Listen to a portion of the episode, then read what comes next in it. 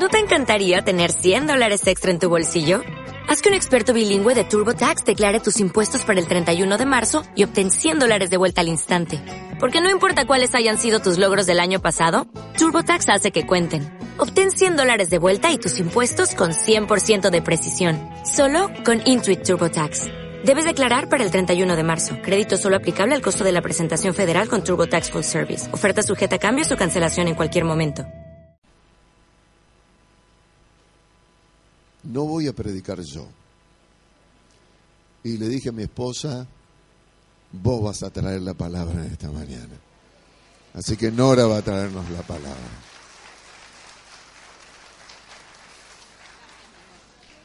Oramos.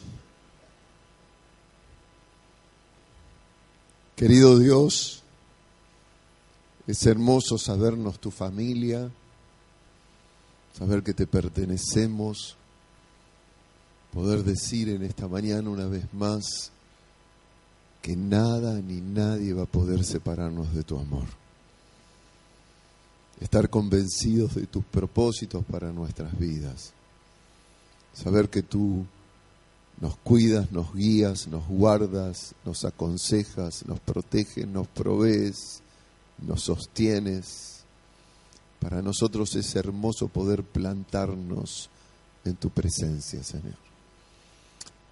Así que te pedimos que esta palabra sea como agua que riega esa planta y que nos hagas crecer y desarrollar, Señor, y entendernos más como parte de esta familia eterna. Gracias por tanto amor. Usa la Nora, Señor, y lo que pusiste en su corazón. Te suplicamos, Señor, sea transmitido al nuestro. En el nombre de Jesús. Amén, Padre. Buen día, hermanos. Qué privilegio el poder traer la palabra en esta mañana. Estamos muy eh, gozosos y bendecidos de estar juntos celebrando este Día de la Familia. Y no quiero abocarme solamente a las mamás, porque eh, se utiliza mucho esto también en los jardines y en los colegios, ¿no? Como el Día de la Familia. Y poder en esta mañana que estamos juntos eh, pensar en esto de ser familia, la calidad de nuestras relaciones. Me encantó la canción que cantamos recién, no estaba planificada, pero qué bueno que podamos florecer en nuestras relaciones, ¿no? Con el buen trato y ser responsables en esto. Y el tema que en esta mañana eh, vamos a estar reflexionando es esto, ser responsables como familia, en el buen trato, cómo nos hablamos, eh, qué nos decimos, en el tono que usamos. Y eh, el, propósito, el deseo es que seamos bendecidos, que ustedes se lleven herramientas, como dice allí, ¿no es cierto? Eh, Dios nos da las herramientas y nosotros construimos, poder construir relaciones sanas, relaciones que se basen en el amor y la ternura de nuestro Señor Jesucristo. Esa es la propuesta. ¿Les gusta, hermanos? ¿Están dispuestos a escuchar entonces? Y hacemos la introducción leyendo Efesios 5, 1 y 2, un, texto que ya lo hemos meditado en algunos estudios que ha preparado Gustavo, en algunas prédicas. Y en este breve repaso de lo visto hasta ahora, eh, leemos eh, Efesios. Eh, está colocado allí, es sencillo, el versículo 1, sed pues imitadores de Dios como hijos amados. Y el, eh, al segundo, y andad en amor, como también Cristo nos amó y se entregó a sí mismo por nosotros, ofrenda y sacrificio a Dios en olor fragante. Lo dejamos allí porque vamos a estar haciendo esta introducción con este texto, ¿no? Y son varios los domingos que hablamos acerca de nuestra responsabilidad en llevar vidas íntegras como discípulos de Cristo. Integridad en nosotros como familias, como familias del pueblo de Dios, sería la capacidad de manifestar esa persona de Cristo en todos los aspectos de nuestras elecciones, decisiones y hechos de vida. Como allí dice, eh, tener ese modelo de Jesús que se entregó a sí mismo por nosotros. ¿Y qué modelo nos dejó? Nos dejó en el andar en amor. Ser íntegros entonces nos habla de un intento en ser maduros, desarrollados en nuestras relaciones, procurando imitar ese carácter de Dios en cada área de nuestra manera de vida. Leíamos recién en Efesios 5.1, lo ponemos de nuevo. Ser imitadores de Dios como hijos amados. Y esto me gusta porque nos invita a procurar eh, imitar el carácter de Dios en cada área de nuestra manera de vivir, imitarlo a Él. Tuvimos toda una prédica sobre imitar a Dios, pero hago énfasis en especial en hijos amados. Si nosotros como pueblo de Dios nos sentimos que somos hijos amados, ¿eh? frente a tanta orfandad relacional, orfandad eh, emocional, de afecto. Qué bueno sentir que Dios nos dice que somos hijos amados. Pienso que cualquier sea el tipo de familia que tengamos, cualquiera haya sido nuestra historia, el que se nos diga de parte de la palabra de Dios que somos hijos amados tiene que traer una convicción profunda eh, en la valía de lo que somos delante de nuestro Padre del Cielo. Somos hijos amados. Es llamativo que se nos invita a imitar a Dios de esta manera, sentir ese amor profundo de Dios que está, que es su esencia y que a la vez nos impacta a nosotros. Y nosotros como hijos amados debemos imitarle. Dios siempre nos invita a una relación filial afectiva donde prevalece el amor. Tenemos una perspectiva bíblica de un Dios justiciero, un Dios que castiga, eh, y esto un poco tenemos eh, que cambiar nuestra, eh, nuestra cosmovisión de ese Dios justiciero sino que volver a las raíces de lo que es el Nuevo Testamento y sobre todo en la enseñanza de Jesús. Y en estos textos del apóstol Pablo que nos hablan de este Dios de amor. Somos hijos amados. Y es en la misma esencia de ese amor de Dios que somos invitados a imitarle. La esencia, es sacar lo puro, lo perfecto del amor de nuestro Dios. ¿Y en qué tenemos que imitarlo? Tantas cosas ¿eh? podemos tomar como modelo de imitar a Dios. Pero en esta mañana yo quiero centrarme específicamente en imitar a Dios en su esencia amorosa y tierna, dejando de lado todo aquello que quizás hemos recibido de una herencia en que se nos ha enseñado la religión, entre comillas, ¿eh? llena de normas y de leyes, pero despojada del amor y la ternura, que es la esencia de nuestro Dios. Y la clave en el texto que leímos en 5.2 es justamente esta, lo tengo acá escrito también, y andad en amor. Así como Dios es amor, Él nos dice que andemos en amor, como también Cristo nos amó y se entregó a sí mismo por nosotros, ofrenda y, sacrificio a Dios en olor fragante. Dios nos amó. Eh, Dios envió a su Hijo amado para que ninguno de sus hijos se pierda. Él tuvo planes, tuvo propósito para nosotros en ese amor. Dios nos abarcó en Cristo. Y este eh, pasaje clásico de Juan 3:16 que se le dice que es el Evangelio en miniatura, ¿no? Porque de tal manera amó Dios al mundo, que ha dado a su Hijo unigénito, para que todo aquel que en él cree no se pierda, mas tenga vida eterna. Dios nos amó. Cristo nos amó.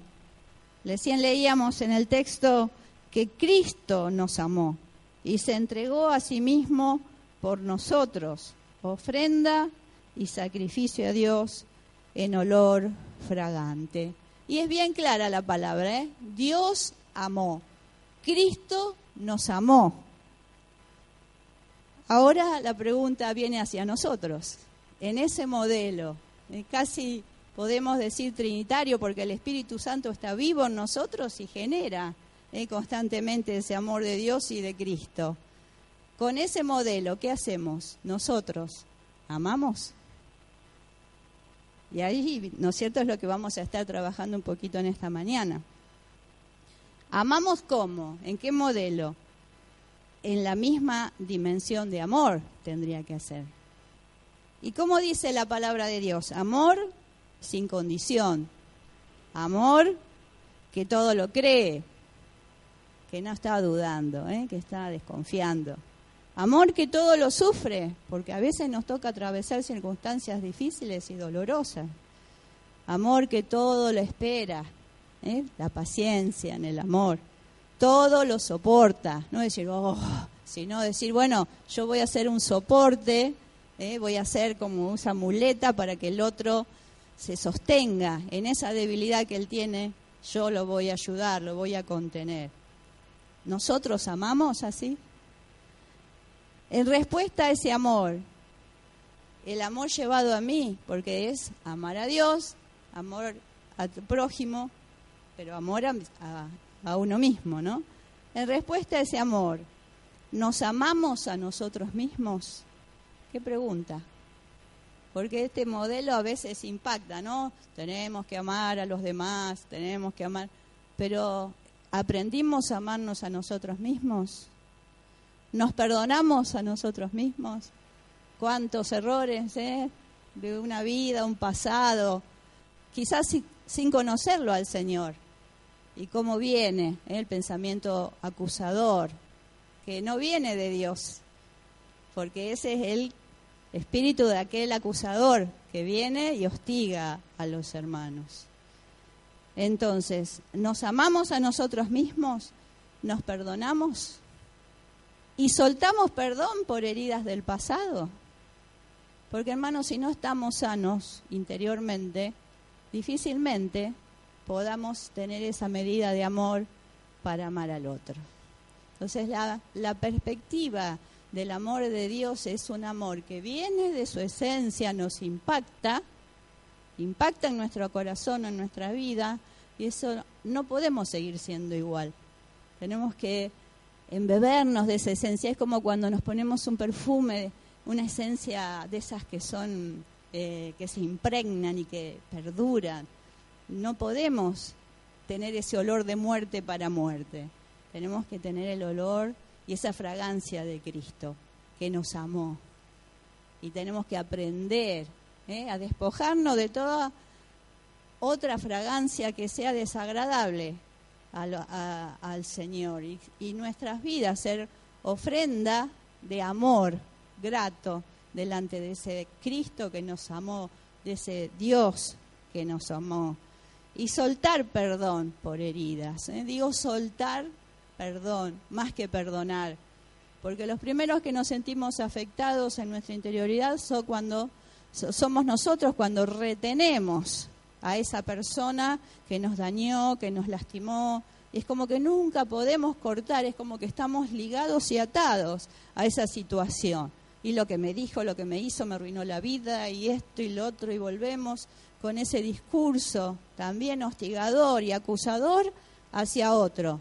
Y eso no viene de Dios. Dios quiere que nosotros estemos en paz con nosotros mismos, que nosotros podamos establecer esa eh, esa decisión, ese ser responsable de soltar delante de su presencia todo juicio contra esa persona y soltarlo a la justicia de Dios. Por eso me gusta usar este término. Eh, en respuesta a ese amor, nos amamos a nosotros mismos, nos perdonamos y soltamos perdón por esas heridas del pasado. Y por último, nosotros amamos tomando el modelo de Dios, el modelo de Cristo, y nos entregamos humildemente en servicio y amor al prójimo, porque allí ya se cumpliría el, resumen de toda la ley y los profetas. Amarás al Señor tu Dios con todo tu corazón, con toda tu alma, ¿eh? impactados por ese amor, con todas tus fuerzas, y amarás a tu prójimo como a ti mismo. Pero es un ejercicio un ejercicio que tenemos que llevar a cabo pidiéndole al Señor sabiduría de vida, pidiéndole al Señor que podamos entender y comprender la magnitud de ese gran amor. Bueno, tantos pasajes de la Biblia, ¿no? ¿Quién nos separará del amor de Cristo? Tribulación, angustia, hambre, desnudez, peligro. No, nada nos separará, nada ni nadie nos puede separar de ese amor de Cristo. En todo caso, nosotros le escapamos al amor de Dios. ¿Entienden la diferencia? Es un ejercicio en donde yo me siento amado, abarcado, contenido por el amor de Dios. Y luego salgo hacia el otro. ¿eh? Yo me relaciono con el otro. Y en este tiempo, justamente, que celebramos el Día de la Familia, es bueno reflexionar si estamos imitando como nuestro Cristo, dar la vida, entregar la vida como eh, en esa esencia del amor, derramando ese perfume de grato olor. Y yo los invito en esta mañana que podamos derramar ese perfume o esencia del amor en nuestras relaciones. Y justamente aquí es donde nos vamos a detener hoy en un tema maravilloso de ser administradores de la gracia, del amor y la ternura de nuestro Dios. Y la propuesta es un trato por el buen trato. Una frase que me gustó mucho y ahora les voy a explicar por qué. Un trato por el buen trato y allí tenemos, no está la fotito del, Ahí está. ¿eh? Ese es un eslogan, primero explico esto, es un eslogan de una campaña de un ministerio uruguayo llamado Claves. Desde el año 2003, Claves ha desarrollado una campaña llamada Un trato por el buen trato, con el objetivo de sensibilizar sobre la necesidad de construir mejores vínculos.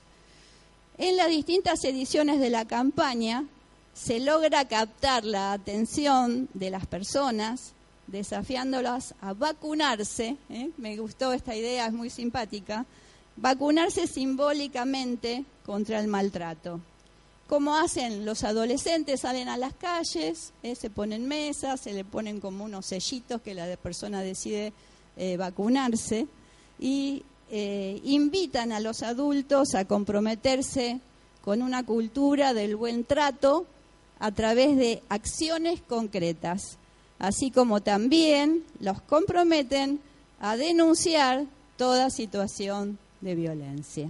Interesante, eh, crear conciencia de una cultura del buen trato y erradicar todo tipo de violencia.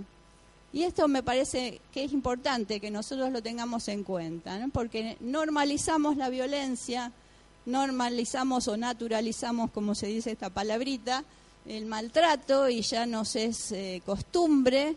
Ayer hablábamos un poco de esto, eh, nos hablaba Gustavo, ¿no? Cómo uno se acostumbra a cosas que no son claras, ¿eh? no son buenas dentro de la familia. Y es necesario que nosotros nos eduquemos y seamos responsables en el buen trato. ¿Qué sería buen trato? Allí está muy bien, ahí estamos con las definiciones y ustedes ven que es en todo tipo de relación. Mientras van leyendo yo tomo un poco de agua.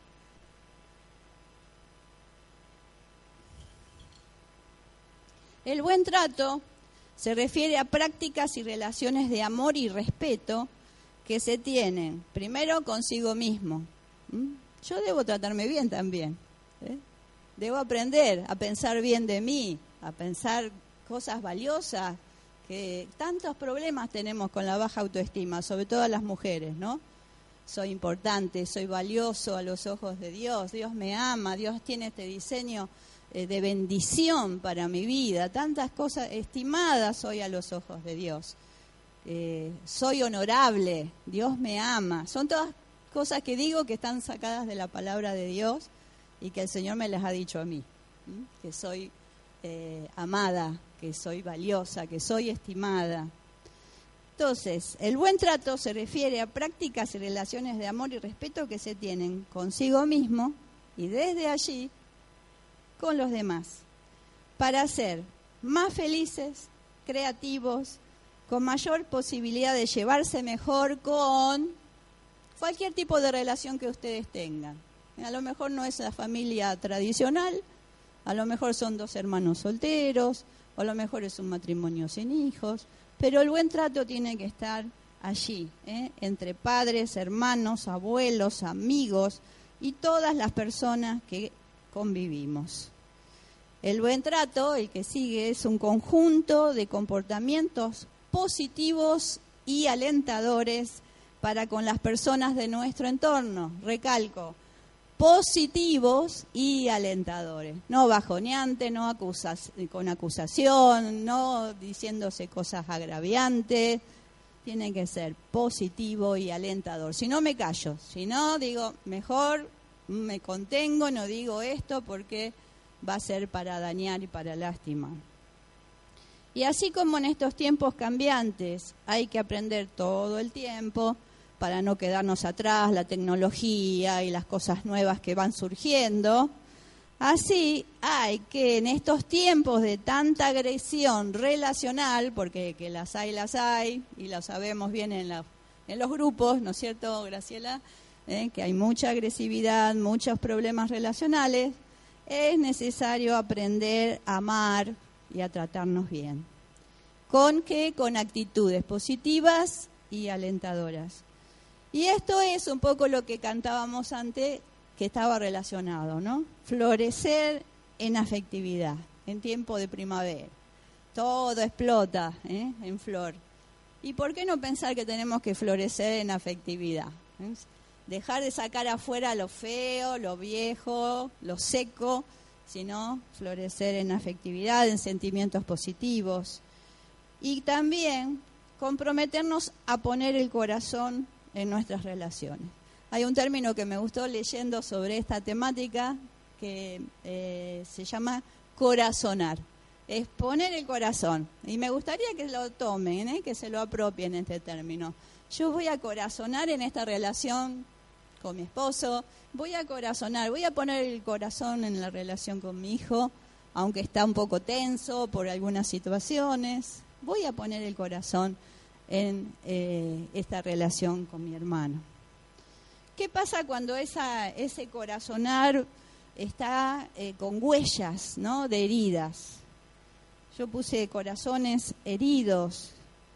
A veces nos cuesta corazonar y poner el corazón porque se trata de un modelo totalmente diferente al que hemos recibido en nuestra crianza. En el amor de Dios, sin embargo, hermanos, hay mensaje esperanzador. Porque en ese mismo amor, que es la esencia de Dios, encontramos la sanidad. ¿Quién dice amén? ¿Cuántas cosas el Señor nos sanó? De los que venimos trabajando, situaciones de nuestro pasado. Nuestro Dios es Dios sanador. Y eso es un mensaje que no nos tiene que quedar como algo lejano y distante o que es la bendición para otro. Es bendición para mí. Más allá de mi historia y de mi pasado, Dios es un Dios que sana. Y lo tengo que decir con fe y con confianza. Y necesitamos restaurar en nosotros mismos todas aquellas eh, modelos que nos lastimaron, que nos hicieron mal en nuestra infancia, en nuestra crianza quizás modelos violentos, violentos físicos, pero también pudo haber sido la violencia verbal, ¿eh? diciéndonos no servís, no valés, qué sabés, sos un ignorante, sos un ignorante. Y eso nos va marcando en la baja autoestima, en, en el no animarnos a sacar afuera nuestra emocionalidad. Pero lo bueno es que Dios es un Dios sanador. Y Dios rompe con esos modelos que no son su diseño e instaura a través del Espíritu Santo un modelo diferente. Y Él lo puede hacer, hermanos. Y doy fe de que en mi tarea pastoral he visto cambios asombrosos de muchas personas que han traído modelos eh, totalmente violentos o eh, eh, muy desagradables en sus tratos con su familia de origen y sin embargo Dios ha obrado cambios. Se trata entonces de hacer un trabajo, como decíamos antes, ¿no? Primero en mí y después de eso va a surgir la posibilidad de, de ir hacia el otro. En ese amor de Dios encontramos la sanidad que necesitamos para restaurar en nosotros mismos esos modelos romper desde adentro, decía corazonar, ¿no? ¿Eh? Trabajar desde el corazón, pero también desde adentro yo tengo que romper ese modelo de violencia que quizás he heredado y debo animarme a cambiar el modelo, quebrar eso. Es como, ¿vieron cuando hacemos un molde eh, en alfarería o algo, ¿no? Que tenemos ya el molde preparado ponemos la masa o la base y después sale igual. Tenemos generalmente como familia el modelo tradicional, en donde hay frialdad, no hay afecto, no hay abrazo, no hay cariño, no hay un te quiero. Y esto es, eso romperlo, tirarlo al piso, estrellarlo y encontrar un molde nuevo, un modelo nuevo, una matriz. ¿eh? Este, en psicología se habla de una matriz porque es a veces marcado a hierro y no es tan fácil como la alfarería quebrarlo, ¿no? Eh, y es un ejercicio más complejo, pero con la ayuda del Señor podemos romper ese modelo y tomar el modelo del amor y la misericordia de nuestro Dios. La cruz de Cristo nos invita a conmovernos, a redimir el propio dolor, aún en medio de recuerdos dolorosos. Cristo que hace, redime el dolor. O sea, no lo niega, él vivió y experimentó la cruz. No fue un fantasma como en una época, ¿no? Este, eran, se creaban herejías. Él sufrió. Entonces decir, bueno, sí, sufrí, sí, desde lo real, pero esto tiene que ser transformado en algo bendito. Y así como Cristo transformó la cruz en salvación, bueno, esto que a mí me pasó, que sea para que yo no lo repita en otros, para que yo sea en donde estoy un modelo de amor, que en mí no se vea ni una pizquita de ese modelo de violencia, de agresividad, o aún de cuidarnos con la boca cuando hablamos de otro, ¿no? Pues somos llamados a ser justicieros. También somos llamados a hablar mal del otro, que es maldecir, cuando somos llamados a bendecir y proclamar el bien más allá del error o de la mala elección que hizo nuestro hermano. Esos son todos modelos que la cruz de Cristo nos dejó. Dejar atrás esa, esa huella de dolor para transformarlo en algo redentor. Para que quizás con mi historia yo pueda bendecir a otro que está atravesando el mismo modelo. Poder tener la conciencia, la sensibilidad de no repetir esos patrones aprendidos en este sistema de violencia, de maltrato. Mm, ¿Por qué tenemos que repetirlo? Si podemos marcar una diferencia. Que nos hayan dicho, que nos hayan hecho, no quiere decir que nosotros tenemos que repetirlo. Podemos producir en nosotros un cambio, querer hacer las cosas diferente. No sé si todos conocen una historia, no voy a contar todo, pero ustedes me ven acá y dirán, ay, esta pastora. Pero yo vengo de un hogar en donde mi familia, a pesar de que era cristiana, mis padres, ellos se separaron. Y bueno, se deshizo ese, esa familia. Y lo tuve que asumir como que a mí me tocó esa realidad. Ahora, de mi esquema de, de niña, casi por eran 11 años, 12, cuando empiezan todos los problemas en, la, en mi casa, ¿qué hago yo? Yo observo ese modelo y digo, esto yo no lo quiero para mí. Y produjo en, mí ¿no? un deseo de un antimodelo, sería así, procurar no cometer los errores, ¿eh? los patrones familiares. Y por la gracia de Dios, ¿eh? el Señor en el tiempo breve, porque lo conocí de muy pequeña a Gustavo también, el Señor me dio este, la posibilidad de eh, establecer un matrimonio que por la gracia de Dios hasta ahora ha perdurado. ¿no? Entonces, podemos transformar nuestra historia, ¿eh? quizás la de nuestros padres no podemos hacer nada, pero sí podemos cambiar nuestras propias historias. Pero es todo un ejercicio de restaurarse por dentro. ¿Eh? ¿Y qué modelo? Desde lo que aprendí, no, desde la ternura de Cristo.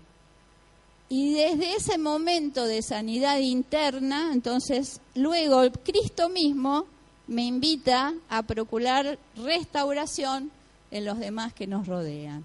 Y así fue en la vida de Gustavo y mía, que Él nos invita a salir en un llamado a restaurar la vida de otras personas y hacer ese nexo entre Dios y los hombres. Vamos a encontrar dos historias bíblicas que nos van a servir de ejemplo para reafirmar esta certeza de que Dios es un Dios de amor, de ternura y que nos invita a nosotros a poder hacer ese cambio de esquema. El primer caso que vamos a ver se encuentra en Marcos 10, 13 al 16. Y es esta historia tan hermosa donde Jesús abraza y bendice a los niños dice la palabra, y le presentaban niños para que los tocase, y los discípulos reprendían a los que los presentaban. Viéndolo Jesús, se indignó y les dijo, dejad a los niños venir a mí, y no se lo impidáis, porque de los tales es el reino de Dios. De cierto les digo que el que no reciba el reino de Dios como un niño, no entrará en él. Y tomándolos en los brazos, poniendo las manos sobre ellos, los bendecía. ¿Mm? No deja de sorprendernos, hermanos, eh, el aprecio que hallamos en Jesús hacia esos niños. Venimos de un Jesús rabí que enseñaba la palabra, pero en este momento tan eh, importante en que él estaba con personas adultas enseñando la palabra, de repente vienen estos niños y claro, sabemos que cuando hay movimiento de niños, enseguida viene el revuelo y los discípulos enseguida, ¿no? Con los mandatos de orden, con los mandatos, eh, querían como que no los eh, molestaran a Jesús. Eh, desde el punto de vista cultural, esto lo podemos entender porque el niño eh, en ese momento era un niño eh, que no tenía mucho peso en la cultura. ¿eh? Tanto las mujeres como los niños no tenían peso cultural. Y es como que Jesús en este momento los reprende, digamos, a sus discípulos, como bien dice el relato, y enseguida hasta se indigna, ¿no? Diciendo, pero ¿qué, qué estamos haciendo? ¿Eh? ¿Cómo estamos tratando a este prójimo? Que eran niños, sí, pero allí había un maltrato, porque dice que eh, los discípulos eh, lo reprendían, o sea, la palabra que es eso es una palabra fuerte.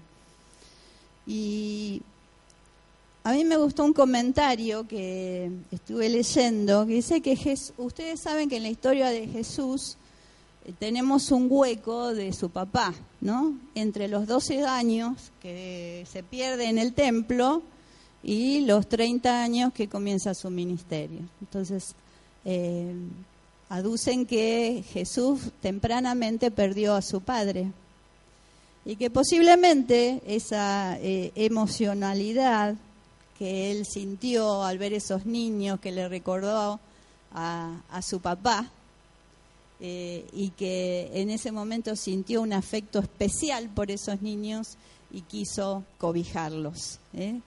que se sientan seguros, que no se sientan excluidos, que no se sientan afuera. Y también en este tema del el valor profético del niño. Y a mí me, eh, les puse allí un texto de Isaías que desde que yo era niña me llamaba la atención cuando leía la palabra, porque hay unas promesas hermosas de ese día futuro en donde va a haber una paz que va a sobrepasar el entendimiento, porque aún la misma violencia de la naturaleza y de los animales va a ser revertida. En Isaías 11, 6 al 9, dice así, morará el lobo con el cordero y el leopardo con el cabrito se acostará, el becerro y el león y la bestia doméstica andarán juntos y un niño los pastoreará. Fíjense la figura tan tierna, bíblica, ¿no? Pero involucrando al niño en esas promesas de un futuro de paz. Y la vaca y la osa pasarán, sus crías se echarán juntas, y el león como buey comerá paja. Y el niño de pecho, en los que son padres de bebés, jugará sobre la cueva del áspid, y el recién destetado extenderá su mano sobre la caverna de la víbora. Y no harán mal ni dañarán en todo mi santo monte, porque la tierra será llena del conocimiento del Señor como las aguas cubren la mar. Qué hermoso, una promesa de paz, una promesa del conocimiento pleno de Dios, pero está referido a niños. Y en ese monte estaba el Señor, no en ese monte santo quizás enseñando la palabra, y allí estaba eh, la niñez y el Señor que no quiere que se expulse al vulnerable, al débil, al mal visto dentro de la sociedad, sino que los defiende, los cobija, los, eh, tiene un acercamiento, los abraza y proclama bien. ¿eh? Los bendice, me gusta hablar esto, ¿no? Hablar bien. ¿Y cuántas veces eh, en la familia hay un maltrato verbal? Hablando de un trato por el buen trato un maltrato verbal, cuando esos son llamados a ser bendecidos y a proclamar bien sobre sus vidas como Jesús hizo. Lo cierto es que en los tiempos de Jesús, hermanos, los gestos amorosos, como los que Jesús tuvo, no eran comunes. Todo lo contrario, la ternura, en la parte cultural estoy hablando, hacia los hijos no era bien considerada. Lo que correspondía a un padre amoroso era la rigidez y la disciplina y a veces con un énfasis hasta violento.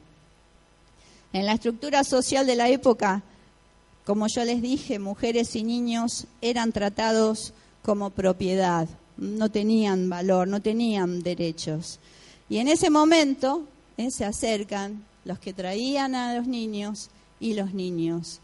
Y la cultura generalmente ¿qué hace? Expulsa, echa, váyanse de acá, pero el Señor los recibe. No, no los dejen. Eh, es allí, entendiendo un poco esto de que ellos eran, eran nadies, eran los más débiles, eran los más vulnerables, donde el abrazo de Jesús expresa una dimensión más abarcativa, más profunda, porque está abarcando la debilidad y la vulnerabilidad. Entonces yo lo quiero llevar para que ustedes que no tienen hijos no piensen que esto está referido solamente a los hijos. Piensen en el más vulnerable que los rodea, eh, en un amigo que está atravesando una situación que está dejando, eh, quedando afuera injustamente. Que nosotros en ese momento también eh, no seamos como los discípulos que están diciendo, ay, váyanse de acá, yo no quiero los problemas, ustedes no son de Dios, ustedes apártense, sino abarcarlos también y bendecirlos no querer expulsarlos, sino abarcarlos. Y otro detalle, al, al, Jesús abarcarlos, es como que los está cobijando. Y me gustó en este día de la familia pensar que los está abrazando y lo está conectando con ese papá del cielo, al que toma nombre toda familia. Eh, un código de familia diferente, en donde la exclusión no está eh, como estaban los discípulos allí, sino que hay un cuidado tierno, amoroso de parte de Jesús y casi a niveles de lo maternal, ¿no? Y lo vemos a un hombre, a un rabí, ejerciendo un modelo maternal. Eh, y ahí Jesús actúa hablando del Día de las Madres, casi como una mamá tomándolo en los brazos, posiblemente haya acariciado a esos niños.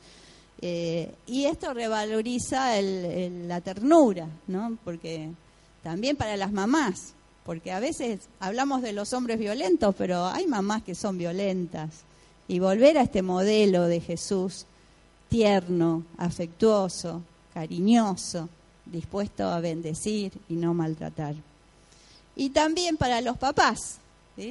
Esto ayuda a revisar a veces la rigidez del rol masculino frente a actitudes diferentes como las que nos muestra Jesús. ¿eh? El ser un papá, el poner orden, y no quiere decir que uno pierda el código de ternura, de bendición, de afecto, de cariño.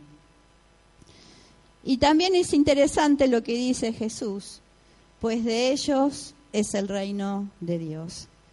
Y esta es la afirmación de la centralidad de la niñez en su reino. Dar y recibir afecto con ternura, mostrar vulnerabilidad. Ya esto no sería una debilidad en el marco de la familia de Dios, sino que serían una expresión de que su reino ya estaba presente entre los hombres. Incluir al débil, al pequeño, al nadie, incluirlo en la familia de la fe, ¿eh? nosotros como iglesia, incluir a ellos, a esas personas también, porque son parte de la familia de Dios. Es necesario entonces que entendamos, cerrando este primer texto, la necesidad de revalorizar eh, cada persona de nuestro núcleo familiar o de amistades o relaciones cercanas, por más vulnerables que sean. Y no cuenta si es un bebé, eh, si es un anciano de días, no importa, pero somos llamados a darle valor, eh, a, hacer este un trato con nosotros mismos que vamos a procurar el buen trato.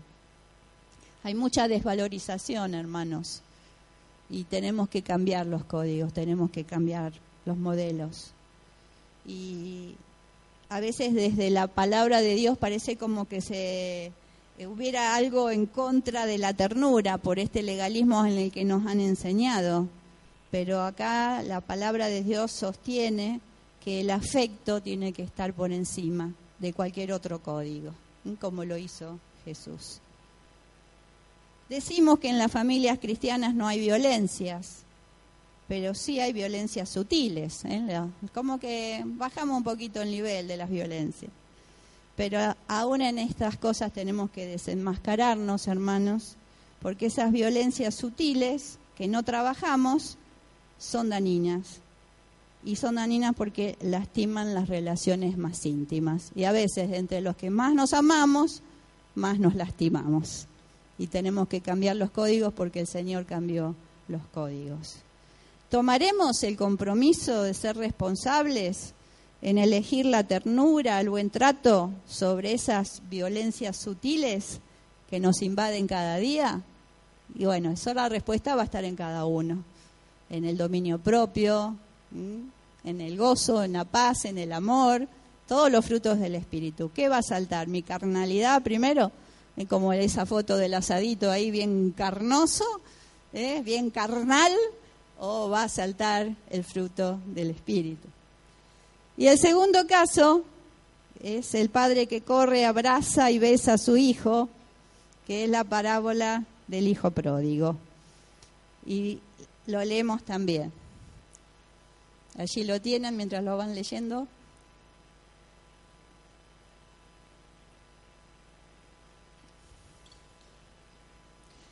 También dijo, un hombre tenía dos hijos y el menor de ellos dijo a su padre, Padre, dame la parte de los bienes que me corresponde y les repartió los bienes. No muchos días después, juntándolo todo el hijo menor, se fue lejos a una provincia apartada Allí desperdició sus bienes viviendo perdidamente. Y cuando todo lo hubo malgastado, vino una gran hambre en aquella provincia, comenzó a faltarle. Y fue y se arrimó a uno de los ciudadanos, de aquella tierra, el cual le envió a su hacienda para que apacentase cerdos. Y deseaba llenar su vientre de las algarrobas que comían los cerdos, pero nadie le daba. Y volviendo en sí dijo, cuántos jornaleros en casa de mi padre tienen abundancia de pan, y yo aquí perezco de hambre. Me levantaré e iré a mi padre y le diré, Padre, he pecado contra el cielo y contra ti. Ya no soy digno de ser llamado tu hijo hazme como a uno de tus jornaleros. Y levantándose vino a su padre y cuando aún estaba lejos, lo vio su padre y fue movido a misericordia y corrió y se echó sobre su cuello y le besó. Y el hijo le dijo, Padre, he pecado contra el cielo y contra ti, ya no soy digno de ser llamado tu hijo. Pero el padre dijo a sus siervos, sacad el mejor vestido, vestidle y poned un anillo en su mano y calzado en sus pies, y traed el becerro gordo y matadlo y comamos y hagamos fiesta, porque este mi hijo muerto era y ha revivido, se había perdido y es hallado, y comenzaron a regocijarse. Y su hijo mayor estaba en el campo y cuando vino y llegó cerca de la casa, oyó la música y las danzas y llamando a uno de los criados le preguntó, ¿qué era aquello? Y él le dijo, tu hermano ha venido y tu padre ha hecho matar el becerro gordo por haberle recibido bueno y sano. Entonces se enojó y no quería entrar. Salió por tanto su padre y le rogaba que entrase. Mas él respondiendo dijo al padre, He aquí, tantos años te sirvo, no habiéndote desobedecido jamás y nunca me has dado ni un cabrito para gozarme con mis amigos. Pero cuando vino este tu hijo, que ha consumido tus bienes con rameras, has hecho matar para él el becerro gordo. Él entonces le dijo, Hijo, tú siempre estás conmigo y todas mis cosas son tuyas. Mas era necesario hacer fiesta y regocijarnos, porque este tu hermano era muerto y ha revivido. Se había perdido y es hallado.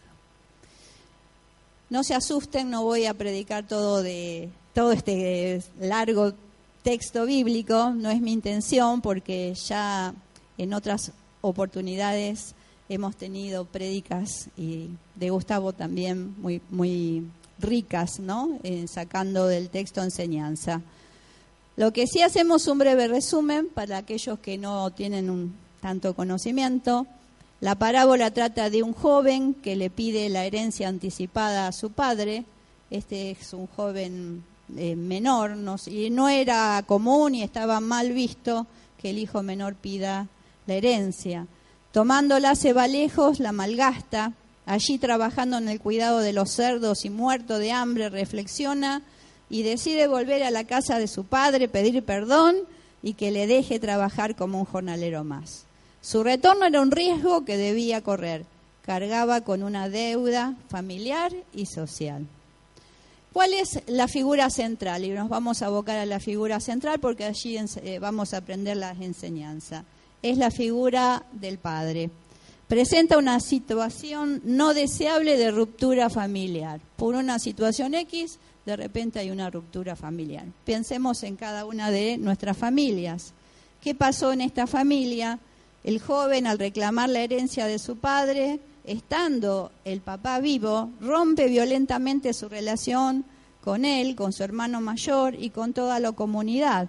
¿Por qué con la comunidad? Porque eh, que el hijo menor reclamara la herencia era culturalmente un desagravio. Era como decirle al padre, vos morite, a mí no me interesa, ¿eh? si te tenés que morir, morite, total yo me llevo la plata que a mí me corresponde simplificado por supuesto, y así de tremendo se veía también en todo el entorno relacional. Recordamos que estamos hablando en una cultura oriental en donde los mayores códigos eran el honor y el orden. Ustedes saben que la cultura oriental es diferente a la nuestra. Por ejemplo, si una hija mujer queda embarazada en una cultura oriental eh, esto es como un deshonor y muchas veces los propios hermanos la matan como un castigo al deshonor y a la vergüenza que han hecho eh, pasar a la familia. O sea, es un código totalmente diferente al nuestro. Así que imaginémonos cómo esa cultura ponía peso en lo que había hecho este hijo menor. El padre ha caído en deshonor, la situación lo llena de vergüenza. ¿Qué actitud se esperaría del padre al regreso de este hijo rebelde? Y allí nos detenemos. La hostilidad, en primer lugar. ¿eh? Él está enojado. En segundo lugar, le tocaría a este padre el peso del que dirán. ¿eh? porque la gente enseguida el dedito, ¿no? Si el padre se preocupa por su familia, tiene el deber de moler a palos a ese hijo. En este tipo de cultura era así. Y también el peso del propio, del, peso de lo que decía el otro hijo.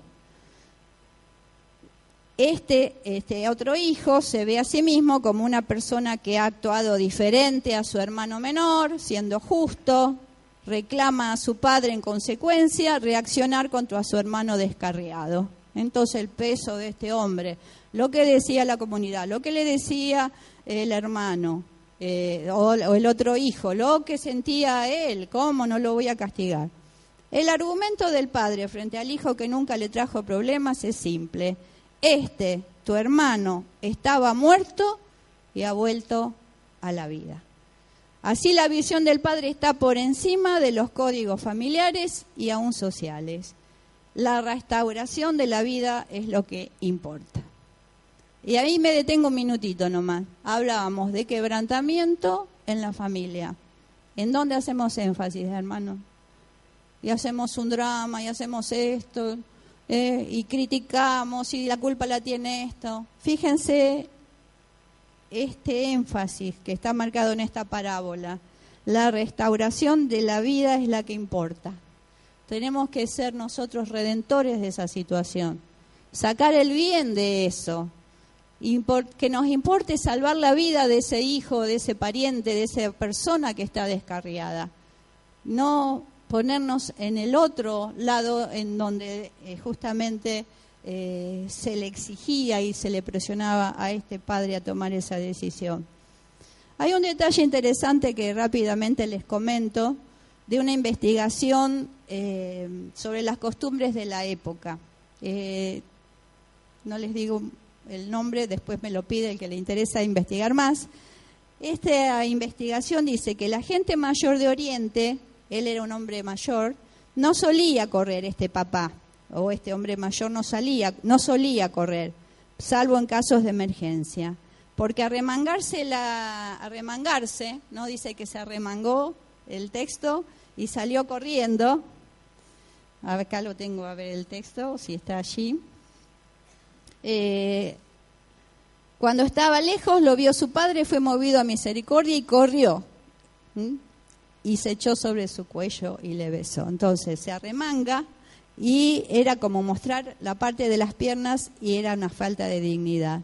Pero el padre corre porque el hijo está en peligro inmediato, pues la gente del pueblo puede reaccionar de manera hostil al verlo. Ah, ese fulano de tal, mirá lo que hizo, eh, qué malvado lo que le hizo a su padre. El que haya corrido para darle la bienvenida es una de las interpretaciones, está bien, muchas veces dice salió a darle la bienvenida, pero esta posición que yo le estoy comentando es de un padre que se adelanta a toda posible violencia hacia su hijo y con su beso y abrazo hace ver que el hijo errante está otra vez bajo su protección. Y esto me encantó, esta figura, ¿no? Encontramos ante el significado real de la palabra griega eh, que cuando dice aquí, ¿no? Se movió a misericordia, dice que es como que se le movieron las entrañas. Un concepto de compasión que refleja la experiencia corporal propia de una reacción visceral hasta e, en un hecho conmovedor. Así fue esta sensación de correr para salvar a ese hijo, porque estaba en riesgo de que alguien viniera a decirle, vos fuiste ese perverso y ejecutara violencia contra él. Aquí el padre eh, eh, mm, eh, trata de vencer todo ese mandato cultural de ser agresivo, de ser violento, con una actitud entrañable. Y yo quisiera que en esta mañana tengamos eh, frente a situaciones familiares que vivimos esta actitud entrañable de compasión y de misericordia, que no nos dejemos llevar por los mandatos de violencia. Está bien, pudo haberse equivocado la persona, como se equivocó este hijo, pero tenemos que valorar eh, el don de la vida, mientras hay vida y esperanza, y actuar con misericordia, darles oportunidades, darle, eh, recibirlos cuando vienen arrepentidos sin eh, la crítica y ese, eh, eh, esa violencia ejercida hacia, hacia ellos. Al padre aquí las entrañas le ganan a la partida del deber ser. Ah, yo debo ser un padre justo, yo debo ser, yo debo ser violento, yo debo ser. No, él no teme perder la dignidad porque teme por la vida de su hijo, reacciona para protegerlo, y esto subvierte las reglas del juego del honor y del orden. El mover las entrañas es afectividad pura, no una metáfora ni un concepto. Esto nos hace revisar nuestra teología, sobre todo en la forma de relacionarnos con los hijos rebeldes o apartados del camino. Nos dejamos llevar por pesos culturales o sociales o religiosos o nos dejamos llevar por este modelo amoroso, protector, ¿eh? lo protege. Va, corre y lo protege, no solamente lo besa, le está diciendo, está a mi cargo, yo lo quiero, yo lo amo y yo deseo lo mejor para este hijo. Todavía tiene vida, todavía hay esperanza. Y dado que teológicamente se puede decir que el padre de la parábola es Dios, ¿podemos hablar del mover de las entrañas de Dios mismos? Eh, de ese Dios que frente a, uno de sus hijos que lo avergonzó, pero eh, eh, también tiene compasión y misericordia y está dispuesto a recibirlo en arrepentimiento, perdón y protección. ¿Quién somos nosotros para juzgar al otro? ¿Quién somos nosotros para tratar a una persona que está descarriada, que está alejada? Tenemos que llevarlo en oración. Tenemos que ser como Dios dispuesto ¿eh? en su sentir a acercarse, ¿eh? aún a aquel que lo avergüenza porque ha elegido un mal camino, pero nuestro clamor hasta el último minuto tiene que ser que esa persona se salve y cobijarla y protegerla, no hablar mal, no enjuiciar, entregar todo delante del Señor. Y cerrando, es necesario que seamos responsables en tener esa misericordia que seamos llamados a mover las entrañas ante cualquier peligro que corra un ser querido nuestro, por más apartado, rebelde, fuera del camino que esté. Procurar la restauración, la restauración de la vida es lo que importa, hermanos. Dejémonos de lado con tantos mandatos religiosos y tantas cosas que, a veces es desde, la, desde lo religioso, no desde esa relación con Dios de amor. ¿eh? Desde lo religioso, ustedes me entienden. Tanto estos, el pasaje del, beso de Jesús y de la bendición, del abrazo de Jesús, eh, como este del beso del Padre y la ternura, nos hablan de la revalorización de cada persona de nuestro núcleo familiar, por más vulnerable que sea. ¿eh? Dijimos, desde un bebé hasta un anciano de día, tiene valor, es importante cómo, cómo nos cuidamos, cómo nos tratamos, porque somos valiosos delante de los ojos de Dios y somos valiosos unos con otros, por más vulnerables que, que del grupo haya uno. Segundo, el mover de las entrañas ante cualquier peligro que corra un ser querido nuestro. Es necesario que nosotros actuemos como Jesús, con compasión, misericordia. Esto requiere no solo protección, sino la esperanza de restauración. Esto es encontrar el camino de mejorar las relaciones familiares. Mejoremos las relaciones familiares. El abrazo, el mover las entrañas, son herramientas bíblicas que nos ayudan a poner en práctica el cuidado y el respeto mutuo. Herramientas. Dios nos da estas herramientas, hermanos. Nosotros construimos nuestras relaciones. Lo tenemos que poner en práctica, el cuidado, el respeto mutuo. Los textos que analizamos son ricos en imágenes de cómo el buen trato, el amor, tienen gran poder para restaurar incluso a la persona más humilde o la más humillada. Y dejo algunos desafíos como iglesia. Gustavo eh, luego va a orar por nosotros. Pero en este año de responsabilidad que estamos desarrollando, qué bueno como eh, iglesia desarrollemos estos tres puntos que puse. Están puestos allí también. Como iglesia, este modelo del padre que recibe a su hijo para protegerlo tiernamente nos debe motivar a la restauración, especialmente familiar. No nos acostumbremos, hermanos, ¿eh? a ese paisaje. Hay cosas que podemos mejorar y el Señor en su amor restaura. El fomentar actitudes como la reconciliación pueden ayudar en el proceso de sanidad en las relaciones. No seamos orgullosos, busquemos reconciliarnos. Y el Señor mismo nos dice, reconciliados con Dios, pero esa reconciliación con Dios también es una reconciliación que me invita a ir hacia el otro y soltar ese perdón, soltar el amor de Dios. Como iglesia debemos enseñar y vivir el poder que tiene la ternura, el amor y el buen trato en el ministerio al cual Dios nos ha llamado, en el lugar donde estamos sirviendo, qué códigos manejamos, si estamos dispuestos a ir hacia lo más bajo, hacia la ternura, hacia el más vulnerable, como Jesús que aceptó a esos niños que eran nadies.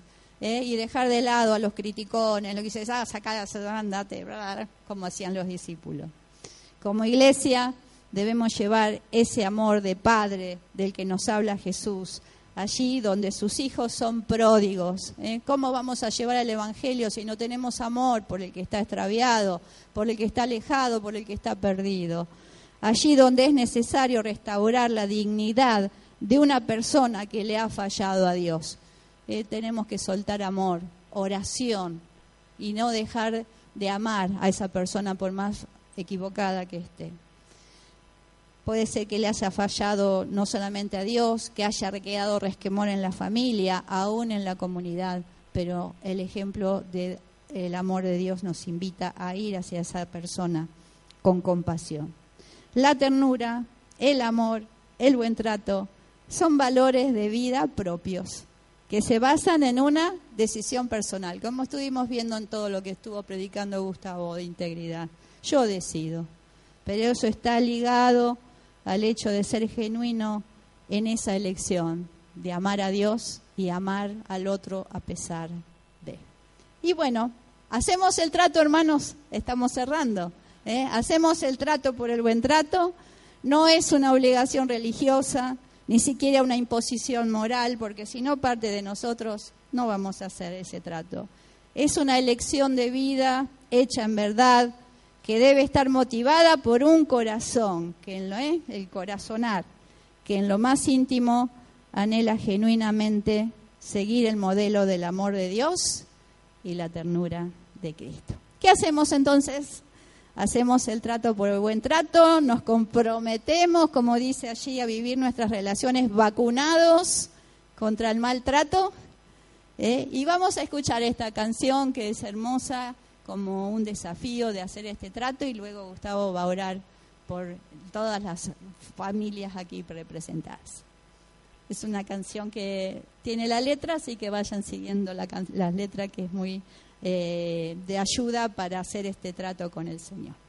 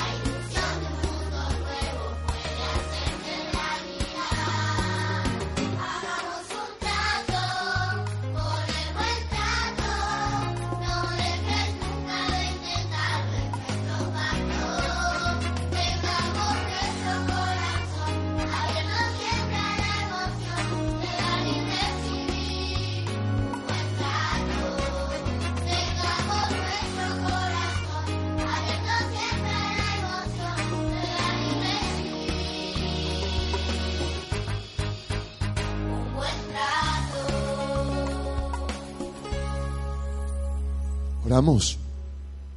Vivimos dentro de una cultura de la grieta. No es un invento de este tiempo político. Basta ir en auto para darse cuenta la grieta del maltrato que existe en este tiempo de nuestra sociedad. Y nosotros como iglesia somos la luz de este mundo y somos la sal de este mundo. No podemos sumarnos a esta cultura de la grieta. Y esto empieza en nuestra familia, en nuestro hogar, en la manera en que nos relacionamos con nuestros seres amados. Allí está el desafío. Desde allí lo podemos llevar luego a nuestro lugar de trabajo, a nuestro lugar de estudio, lo podemos traer en nuestra vida como iglesia, pero la clave está en el hogar. El propósito eterno de Dios es comenzar a transformar nuestra vida en nuestro núcleo íntimo, en nuestra familia, en nuestro hogar. Oramos. Padre, eres tan bueno. Es tan maravilloso tener esta libertad de acercarnos a ti y abrazarnos a ti porque tú te abrazas a nosotros y como, como el Padre de la parábola, Señor, te echas a nuestro cuello y nos besas y nos vistes de misericordia, de gracia, de perdón. Señor, no siempre lo pensamos que somos tu orgullo Siempre tenemos una mirada tan agria hacia nosotros mismos, Señor. Tu palabra dice que somos tu, tu tesoro. Así que somos tu orgullo, Señor. Ayúdanos a mirarnos a nosotros mismos desde esta perspectiva. Porque es verdad, Señor, que no podemos dar a otros lo que no experimentamos hacia nosotros mismos primero. Perdónanos, Señor, cuando nos hemos convertido en gendarmes de las vidas de los demás, midiéndoles las fronteras de lo que hacen o de cómo actúan. Cuando tú nos pides a nosotros mismos, Señor, poder valorar lo que hiciste por nosotros en la cruz y disfrutar este amor, Señor Señor, si somos tu deleite, ayúdanos también, Señor, a deleitarnos a nosotros mismos y con nosotros mismos. Y ese mismo deleite, Señor, hacerlo generoso hacia la vida de aquellos que amamos. En esta mañana pedimos que bendigas nuestros núcleos familiares, Señor. Que hagas transformaciones de buen trato en nosotros hacia aquellos que nos rodean nuestros esposos, nuestras esposas, si los tenemos, nuestros hijos, nuestras hijas, nuestros hermanos, nuestra familia extendida, nuestra iglesia. Qué privilegio ser parte de la familia de Dios. Y como comenzamos este servicio en esta mañana recordando la palabra que el apóstol Pablo decía, que tomamos como familia nombre en los cielos y en la tierra en ti, Señor. Y eso representa tu presencia amorosa en nuestras vidas. Te suplicamos, Señor, esta bendición para generar tu amor en este mundo. Señor, queremos cubrir la grieta de nuestra sociedad.